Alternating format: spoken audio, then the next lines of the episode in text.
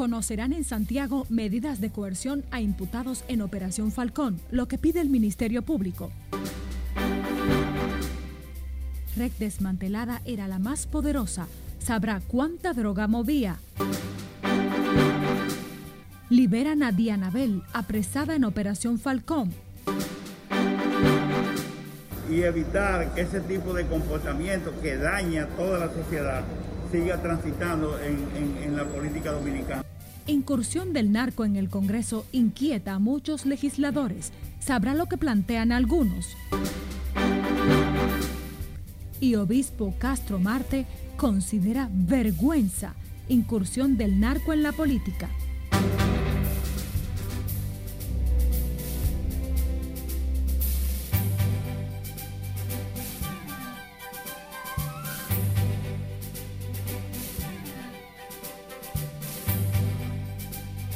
Hola, muy buenas tardes, bienvenidos, bienvenidas a las noticias. Primera jornada de noticias RNN inicia. Les acompaña María Cristina Rodríguez hoy 10 de septiembre.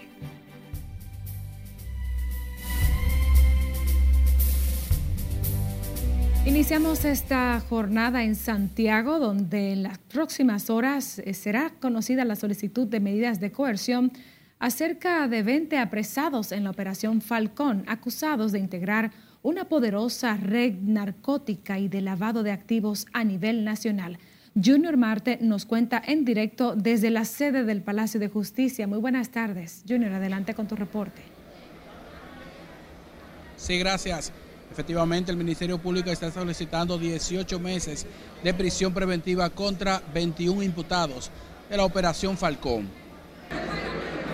El fiscal Osvaldo Bonilla depositó junto a otros fiscales la solicitud de medida de coerción contra los imputados. Las estimaciones de las autoridades nacionales y de la DEA indican que la red lavó cuantiosas sumas de dinero, producto del tráfico de cientos de miles de kilos de drogas hacia Europa, Estados Unidos y Puerto Rico, movilizando más de 500 millones de dólares, producto de esa actividad criminal. Este viernes el centro de atención es la sede del Palacio de Justicia por la gran cantidad de imputados no hay forma alguna que se pueda demostrar que son personas que están ligados a actividades ilícitas. Prácticamente es un secuestro porque todavía la normativa, a pesar de que no le establece que tiene que estar representado en todo acto de proceso desde su comienzo de una investigación, no hemos tenido la oportunidad de poder ver eh, y hablar con nuestro cliente. No sabemos en qué estado físico de salud se encuentra ahora. La operación Falcón fue realizada por unos 60 fiscales, 200 miembros de la DNCD, con el apoyo de la DEA. Es una investigación en proceso, asegura el Ministerio Público.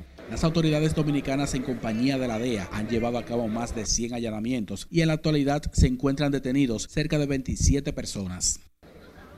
De acuerdo a las autoridades, esta red operaba desde mucho antes del año 2012. Regreso contigo. Gracias, Junior Marte, en directo desde Santiago y fue dejada en libertad después de este mediodía.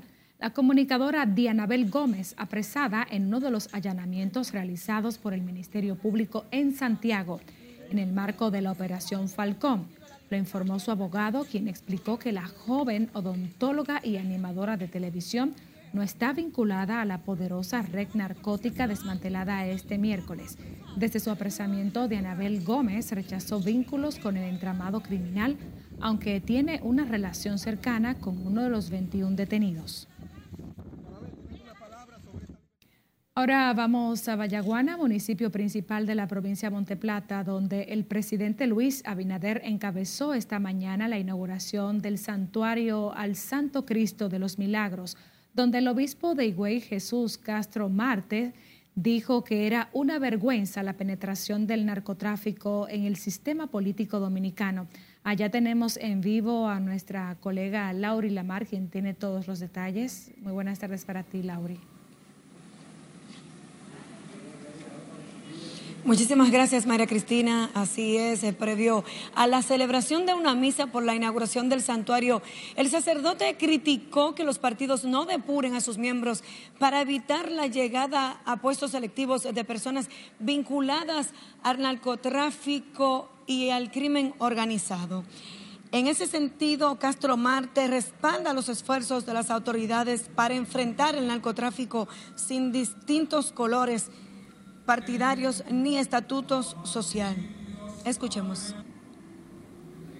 Porque hay una gran vergüenza, principalmente en el sistema político dominicano, que tantos diputados, inclusive senadores, que estén acusando, que están cocoteando, relacionándose con narcotraficantes. Así que la política dominicana se ha dañado profundamente.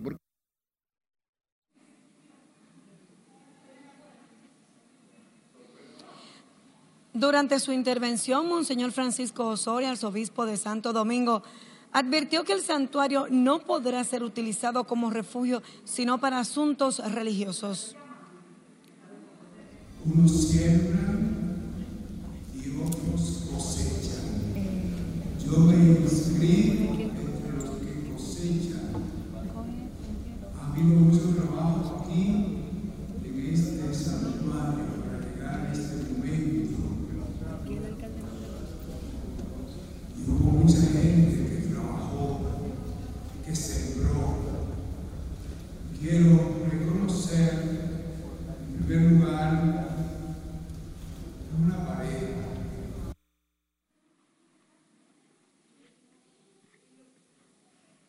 La misa de inauguración del Santo Cristo de los Milagros fue oficiada por el cardenal de Boston, Sin Omaye. Asesor del Papa Francisco llamó a los ciudadanos a reflexionar sobre la importancia del perdón y la buena convivencia en tiempos de pandemia. Al finalizar el acto, el presidente Abinader reiteró su apoyo a la Iglesia y su compromiso con los valores para poder mantener una sociedad sostenible.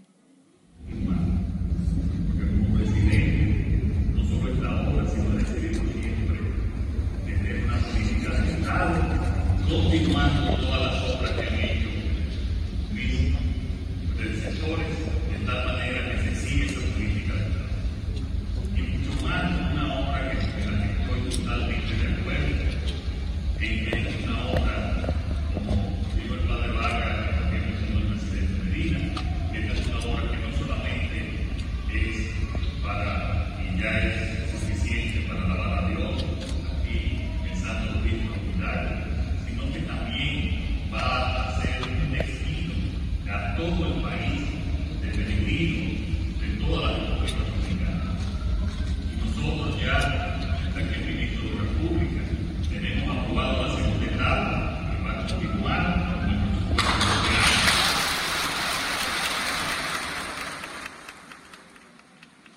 Además del presidente Luis Abinader y la primera dama Raquel Peña, estuvieron presentes en la Eucaristía funcionarios, autoridades de la Iglesia Católica y otras personalidades. Las autoridades aseguraron que el Santo Cristo de Vallaguana fortalece la fe de los católicos e impulsará el turismo religioso de la provincia de Monteplata. El templo tiene capacidad para unas dos mil personas. Por el momento es todo lo que tenemos desde Vallaguana, así es que retornamos con ustedes a los estudios. Muchísimas gracias, Laura, y valoramos esta intervención en vivo desde Monte Plata, específicamente desde el municipio de Vallaguana. Retomamos el tema de la red desmantelada con la Operación Falcón, que se convirtió en la más poderosa organización narcótica. Movía desde el año 2012 unos 2.500 kilos de cocaína a la semana, según el expediente de la Procuraduría General de la República. José Tomás Paulino nos cuenta más en la siguiente historia. Esa organización criminal acumuló bienes por un monto superior a los 10 mil millones de pesos en territorio dominicano. Según la Procuraduría General de la República, traficó cientos de miles de kilos de drogas hacia Europa, Estados Unidos y Puerto Rico por unos 500 millones de dólares en nueve años. De conocer a una persona. En 80 allanamientos realizados el miércoles último en Santiago y otras demarcaciones apresaron alrededor de 20 personas, entre ellas Juan Maldonado, María Olimpia Tavares Rodríguez y Víctor Elpidio Altagracia Paulino Herrera. También a Luis Daniel Nieves Bautista, Adolfo Antonio Torres Sanavia, Julio César Jiménez Talavera, Juan Bautista Carpio Reynoso y José Alejandro de la Cruz. De igual manera a Omar Raúl Antonio Castro Mota, Yana Iris Maldonado Castro, Angélica María Maldonado Peralta, Lenín Vladimir Torres Bueno y Marisol López Ceballos. Completan el grupo de imputados Delfina Asunción Polanco, Ana Margarita Collado Marte, Erich Fernández Meléndez Gómez, José Miguel Castillo Talavera, Eva Teresa Polanco, Juan Carlos Durán Rodríguez, Javier Antonio Taveras Rodríguez, Felipe Espino Germán y la comunicadora Dianabel Gómez. A los encartados le fueron incautados más de 100 vehículos de alta gama, más de 20 relojes de lujo y 4.300.000 dólares en efectivo. En las próximas horas, un juez de instrucción de Santiago le conocerá la solicitud de medidas de coerción presentada por el fiscal Osvaldo Bonilla Hiraldo, consistente en 18 meses de prisión preventiva. José Tomás Paulino, RNN. Seguimos con el caso Falcón porque para el diputado de la Fuerza del Pueblo, Tobías Crespo, los más recientes procesos que involucran a funcionarios públicos y legisladores en el tráfico de drogas demuestran que el narcotráfico ha permeado todos los estamentos. Nelson Mateo con más. Filtrado el Congreso, el Ministerio Público, la justicia, todo el país, narcoestado se. Los resultados de la Operación Falcón, apoyada en cuerpo élites de la DEA y la DNCD, mantiene inquieto a muchos diputados. A este veterano legislador le preocupa que el dinero sucio del crimen organizado tenga sus tentáculos en el Congreso. Un gran jurista dominicano habló de que habían 40 personas precandidatas a la interna en el 2009 cuando yo competí. La comisión del partido decidió sacar esos 40 precandidatos no pudieron competir en la interna del anterior partido que yo militaba, buscaron otros partidos y salieron diputados. José Horacio Rodríguez apunta a la urgencia de mejorar la calidad de la representación congresual. Como paso previo, sugiere reducir el elevado costo de las campañas políticas. Pero la inmunidad no se puede convertir en, una, en un manto para la impunidad, sino que es una forma de proteger la labor legislativa, pero no para garantizar impunidad a nadie. Una postura similar plantea el reformista Máximo Castro Silverio. El más longevo en la Cámara de Diputados plantea como tarea impostergable extirpar los nexos del crimen organizado de los partidos políticos. Tenemos que revisar el comportamiento de los partidos, porque los partidos hay que fortalecerlos y eso lo disminuye. Y en eso es que tenemos que ser reiterativo de que el sistema de partidos que sustenta el sistema democrático de la República hay que realmente fortalecerlo y evitar que ese tipo de comportamiento que daña a toda la sociedad siga transitando en, la política dominicana. Los legisladores se refirieron a la operación Falcón, que vincula a su colega el diputado Pirrín a una poderosa red narcótica. Y esta preocupación nos lleva a que se refuercen los controles desde los partidos políticos, desde el punto de vista de la selección de los candidatos. Todos coinciden en que los más recientes procesos que vinculan al menos tres diputados en el crimen organizado manchan la imagen del Congreso. Nelson Mateo, RNN. El presidente de la Alianza Dominicana contra la Corrupción saludó el combate contra el crimen organizado en el país que se evidencia en la más reciente operación del Ministerio Público. Julio César de la Rosa considera que lo ideal hubiese sido que las autoridades dominicanas ejecutaran el golpe de la Operación Falcón sin la presencia y voluntad del Departamento de Justicia de Estados Unidos.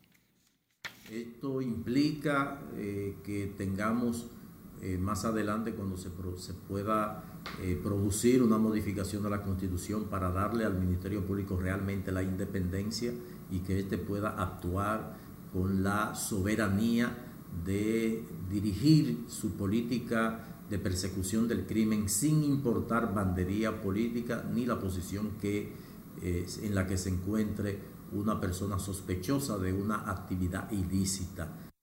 Señaló además que ha incrementado el tráfico de drogas en el país hacia Estados Unidos, lo que demuestra que la impunidad está de manifiesto. De la Rosa precisó que la clase política debe prestar atención para verificar a quién elige para representarles en el Congreso Nacional y dejar de incentivar la participación del narcotráfico.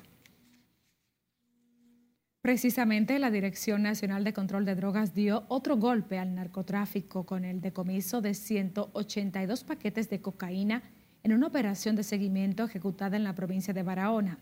Tres personas fueron apresadas durante la operación en el organismo antinarcóticos que persigue a otros integrantes de una red que distribuía drogas. Junto con representantes del Ministerio Público, la DNCD avanza en la investigación del caso para determinar si hay otros miembros vinculados a esa organización criminal. La droga incautada fue enviada bajo cadena de custodia al Instituto Nacional de Ciencias Forenses para los análisis correspondientes.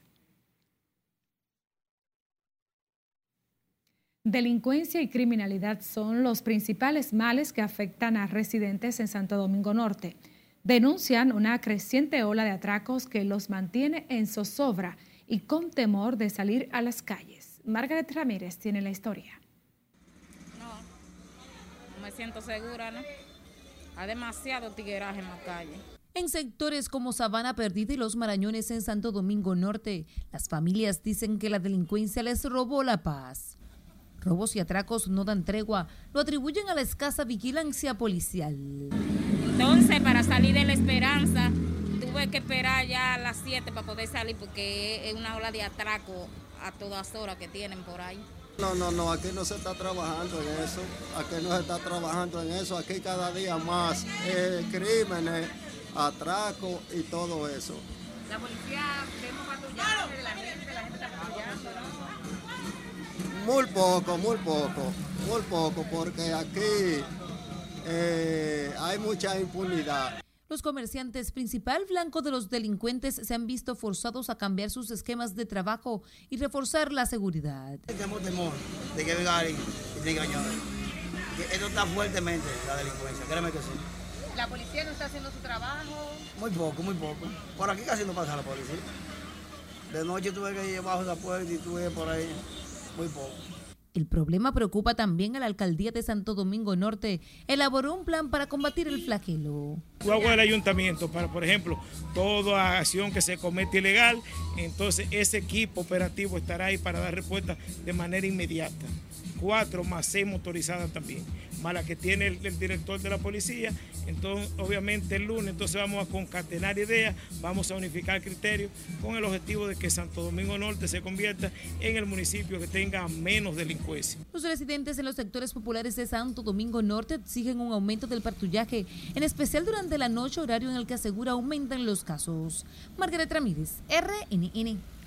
Técnicos y dueños de autoadornos de San Juan denunciaron hoy que agentes de la Policía Nacional les han incautado sus equipos hasta en horarios fuera del toque de queda, que se quejan porque no los dejan trabajar en paz. Julio César Mateo nos cuenta.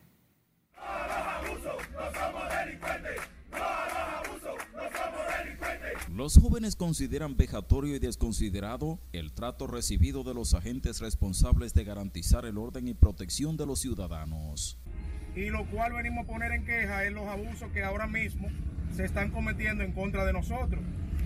Eh, nosotros tenemos una asociación creada legalmente, la cual no se nos está respetando porque teníamos acuerdos eh, vía ayuntamiento y vía la comandancia de la policía con otros eh, generales que ya han pasado por aquí, los cuales nos habían habilitado espacios musicales para nosotros ir y, y, desarrollar nuestro deporte. Alegan que sus equipos son incautados sin vulnerar ley alguna. Eso les genera dificultades para realizar sus labores.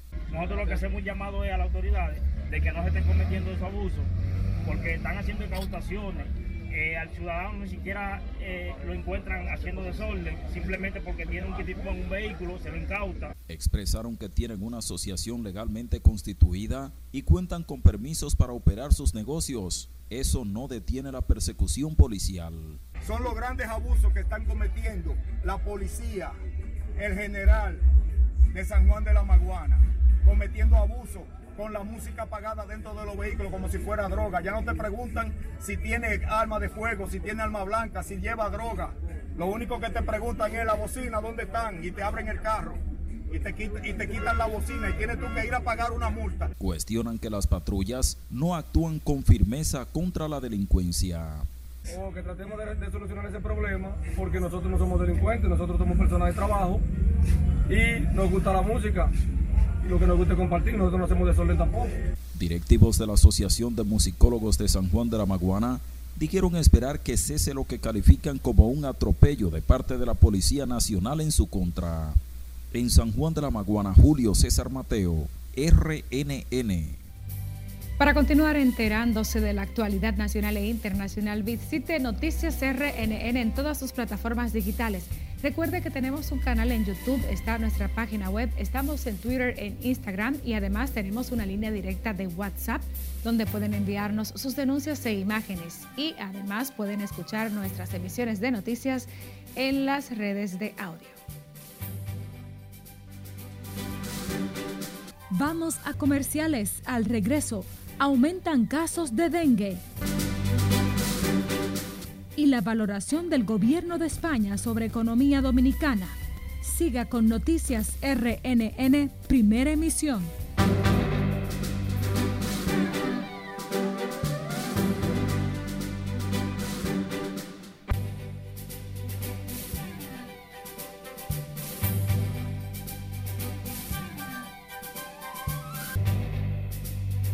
El resumen internacional en Cuba, donde una avería eléctrica mantiene ese país sumergido en la peor crisis energética de la historia. Cesarina Ravelo con los detalles de esta y otras informaciones en el resumen internacional de RNN. Cuba está afectada por la peor crisis energética de toda su historia como consecuencia de una avería imprevista en una de las principales plantas generadoras. Las fallas no serían superadas antes de cuatro días, por lo que las autoridades anunciaron cortes en el servicio eléctrico durante ese periodo. Las interrupciones serían programadas y dadas a conocer con antelación. Lao Ronchi, asesina en serie de 47 años de edad que logró escapar de la justicia durante dos décadas, fue condenada a muerte en China por haber matado a siete personas incluidas una niña de tres años. La sentencia fue dictada por el Tribunal Popular Intermedio de Nanshan, provincia de Jiangxi, que concluyó que entre 1996 y 1999 la mujer conspiró con su exnovio Fa Jin para secuestrar, robar y asesinar a siete personas en cuatro ciudades diferentes incluidas Nanshan, Wenzhou, Changzhou y Hefei, todas en el sureste de China. En actos que recuerdan su régimen duro de la década de 1990, el talibán comenzó a eliminar algunos de los progresos de Afganistán de los últimos 20 años. Han negado a las mujeres un escaño en el gabinete, azotado a periodistas para obligarlos a callar e impuesto su interpretación estricta del Islam, en ocasiones con violencia. En México, abortar ya no podrá ser considerado un delito. Susana Dueñas, una mujer mexicana de 38 años, estuvo encarcelada junto a nueve mujeres que como ella pasaron por la prisión en el conservador estado de Guanajuato hace más de una década. El presidente de Estados Unidos, Joe Biden, endureció el tono hacia los antivacunas al anunciar estrictas normas de inmunización que afectan a decenas de millones de trabajadores en una importante escalada en la campaña nacional de vacunación contra el COVID.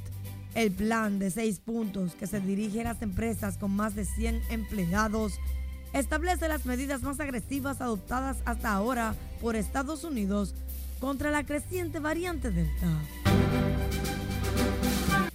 Seguimos con el presidente de Estados Unidos, Joe Biden, quien habló con el mandatario de China, Xi Jinping, en un momento en que las relaciones entre ambos países se han mantenido tensas en los últimos meses, particularmente en el ciberespacio. Estados Unidos ha acusado a China de un comportamiento deshonesto generalizado, incluido un hackeo masivo del sistema de correo electrónico de Microsoft y otros ataques de ransomware. En las internacionales, Cesarina Ravelo, RNN. Sigue el incremento de los casos de dengue a nivel nacional. Solo el Hospital Infantil Robert Reed Cabral ingresó ocho niños con esa enfermedad, aunque su situación es estable. Scarlett Guichardo nos cuenta más en directo desde este centro de salud. Buenas tardes, Scarlett. Gracias, buenas tardes. Los casos de dengue continúan llegando a este hospital infantil que se mantiene en constante alerta frente al peligro de esta enfermedad viral. Subió con relación a periodos anteriores que la, mayor, la mayor cantidad de casos que habíamos tenido eran seis. Pese al incremento de los ingresos, el Robert Reed Cabral no ha registrado muertes por esta causa. Lo afirma su director, el doctor Clemente Terrero. Mantenemos ahí encima de eso todos los días a los residentes. Antes de salir de la entrega de guardia, le dijimos que hay que seguir vigilando el dengue y que hay que darle, darle seguimiento y monitoreando todos los casos que se ingresan en el hospital para que no se nos vaya a descompensar un niño y fallecer por un descuido. Transmitido por el mosquito Aedes aegypti, el dengue es mucho más frecuente en tiempos de lluvias. Inquieta a muchas madres residentes cerca de cañadas y aguas estancadas. Tenemos el agua, la tapamos, le echamos cloro, estamos tomando todas las medidas posibles para que el dengue no ataque porque son muchos. Muy preocupante por los niños. Porque dime, mis niños son falsémicos, un dengue, así una mala fiebre, una vaina.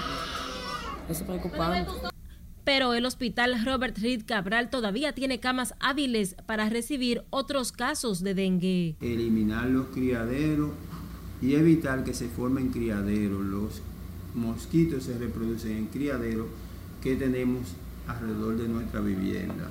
Entonces, eso es el principal consejo. Y el segundo es que todo niño con fiebre lo lleven temprano al médico. Si tiene un día con fiebre, lo lleve el Robert Reed Cabral es un hospital infantil de referencia nacional. Recibe pacientes del Gran Santo Domingo y los distintos pueblos. El hospital Robert Reed Cabral tiene 18 camas disponibles para atender a los pacientes con dengue y de estas 15 están ocupadas. Esta es la información que tengo de momento. Ahora paso contigo al centro de noticias. Muchísimas gracias Scarlett Guichardo. El director del Servicio Nacional de Salud, Mario Lama, reaccionó hoy al informe del registro civil de la Junta Central Electoral, el cual revela la duplicación de las muertes asociadas al COVID-19 en comparación con las que reporta el Ministerio de Salud Pública. De acuerdo con el informe de la Dirección de Registro Civil, son 8.605 los decesos provocados por el virus entre el 16 de marzo del 2020 y el día 2 del presente mes, pero el Ministerio de Salud Pública solo reporta 4.014 muertes. Lo valida Mario Lama epidemiológica la realiza el Ministerio de Salud Pública, eh, donde se encarga de hacer eh, revisión de la data. Recuerden que la Junta Central Electoral emite eh, defunciones y dentro de las defunciones siempre hay que depurar cuál es la verdadera causa del el fallecimiento. Entonces, el Ministerio de Salud es el órgano regulador y el órgano que se encarga de poder eh, filtrar toda la data. Mario Lama garantizó que la situación en los hospitales es estable y llamó a los ciudadanos a no bajar la guardia y cumplir con el esquema de vacunación. El director del Servicio Nacional de Salud encabezó esta mañana el lanzamiento de un plan de esa institución para disminuir la asfixia perinatal y la morbilidad materna en el país. Una joven a la que su expareja mandó a rociarle ácido del diablo teme por su vida. Denunció que desde la cárcel su agresor la amenaza con matarla. Pide auxilio de las autoridades judiciales. Siledis Aquino con más. Llegué a lesionarme esa parte del cuerpo que tengo, que boqué mi seno, ese brazo, el otro y las piernas. Gabriela Mordán, una joven madre de cuatro niños de entre 6 y 12 años, no encuentra paz. Todavía mira cómo tengo el brazo pegado aquí, pegado aquí. Eso es un dolor en la mañana, a toda hora, es insoportable. Hace tres meses su expareja de cinco años de relación le mandó a rociar ácido del diablo. Desde ese momento su vida es un infierno. El día a día es sumamente incómodo porque me pica, me alde. Oye, no tengo ni descripción para decirte lo incómodo que es. Su agresor Héctor Willy Reyes de los Santos cumple tres meses como medidas de coerción teme que sea dejado en libertad en una audiencia pautada para el lunes venidero en la Fiscalía de Santo Domingo Oeste. Pero es peor, horrible, porque por lo menos tengo ánimo de luchar por mis hijos. Pero si él sale, yo no voy a tener vida, de verdad que no. Si él sale, que a mí me den, eh, yo dije que el día de la audiencia, en algún momento, si a él lo dejan preso, a mí que me den, si a él lo, sueltan, a mí que me den presa, porque eso no va a ser vida para mí. Su temor es mayor porque quienes le lanzaron el ácido aún están en libertad. Sí, estoy asustada, me siento con miedo, estando el preso es dando el suelto, eso es muerte en vida. En los últimos meses, otras cinco mujeres han sido atacadas con el ácido del diablo. Sino porque yo estaba con alguien. Entonces me dijo, tranquila, que yo sé lo que voy a hacer. Te voy a matar a ti y me voy a matar yo. Ese desgraciado ácido del diablo. Ayer el presidente Luis Abinader instruyó sacar del mercado el temible ácido que ha matado a muchas mujeres y dejado desfiguradas a otras. Sila Disaquino, RNN. Cambiamos el curso de las noticias. El gobierno de España está interesado en fortalecer el intercambio comercial, turístico y cultural con República Dominicana, aseguró el alcalde de la ciudad española de Huelva, Gabriel Cruz. Destacó la estabilidad política, económica y social de nuestro país. José Tomás Paulino con el reporte. La República Dominicana ha marcado una hoja de ruta en muchos países Gabriel Cruz, vicepresidente de la Diputación de Huelva, destacó la rápida recuperación de la economía dominicana de los efectos causados por la pandemia del COVID-19. Queremos y aspiramos a ser un socio estratégico de la República Dominicana, que es un referente de estabilidad política y social, de prosperidad económica y de buena gestión de la pandemia habló en el anuncio del primer Congreso Gastronómico Iberoamericano que será celebrado del 25 al 27 de octubre venidero en Huelva, España, con la República Dominicana como país invitado. Y la República Dominicana tiene como eje principal seguir, seguir fortaleciendo el turismo de sol y playa, pero también el turismo gastronómico, cultural, llevar lo que somos al mundo como marca país y también recibir aquí las diferentes culturas de diferentes partes del mundo. Ante los invitados, David Collado destacó el predominio de la República Dominicana como principal destino turístico del Caribe y el tercero a escala regional. Con la llegada de 515 mil visitantes no residentes en agosto último, proyecta una cifra total superior a los 4 millones al concluir el presente año. Esto es volver a la esperanza. 22 culturas, la gastronomía es arte, cultura, emprendimiento.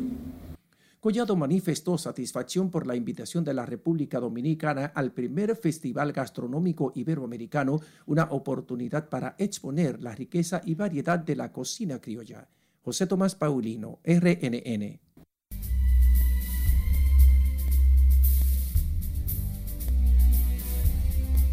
Saludos buenas, iniciamos las informaciones deportivas de México. Sí, del equipo mexicano que ganó la Copa Panamericana de Voleibol masculino de mayores. Se lo gozaron los mexicanos, celebraron en grande. En buena lid derrotaron a Canadá, que ya le había ganado antes en la ronda preliminar, y derrotaron a Estados Unidos, que fueron los únicos dos equipos que le ganaron en la ronda preliminar. Después de ellos perder los dos primeros juegos, jamás mordieron el polvo de la derrota. Y el que gana es el que goza. En el equipo ideal, solo un dominicano, Henry Tapia. Ay, Vladimir Guerrero Jr. con este batazo grande, largo, inmenso por Redfield. La bola. En el noveno episodio, por día consecutivo, los Yankees de Nueva York llevan 42. Gary Sánchez también en el mismo noveno. Conectó cuadrangular, lleva 21 para los Yankees de Nueva York. Y en este juego, que se fue a 6-4. Emma Raducanu y Leila Fernández son la segunda pareja de teenagers que van para la final del abierto de Estados Unidos de tenis. Ellas dos, atención, son dos niñas de 18 y 19 años. Cuando Serena Williams y Martina Hingis jugaron en el 1999, fueron las primeras con menos de 20 años en jugar una final femenil del US Open. Que gane el mejor. Inglaterra contra Canadá. Por el momento es todo. Regreso contigo. Muchísimas gracias, Manuel Díaz. Bueno, tenemos el relevo ya también en el tenis a nivel internacional. Gracias por acompañarnos. Feliz fin de semana. Se despide María Cristina Rodríguez.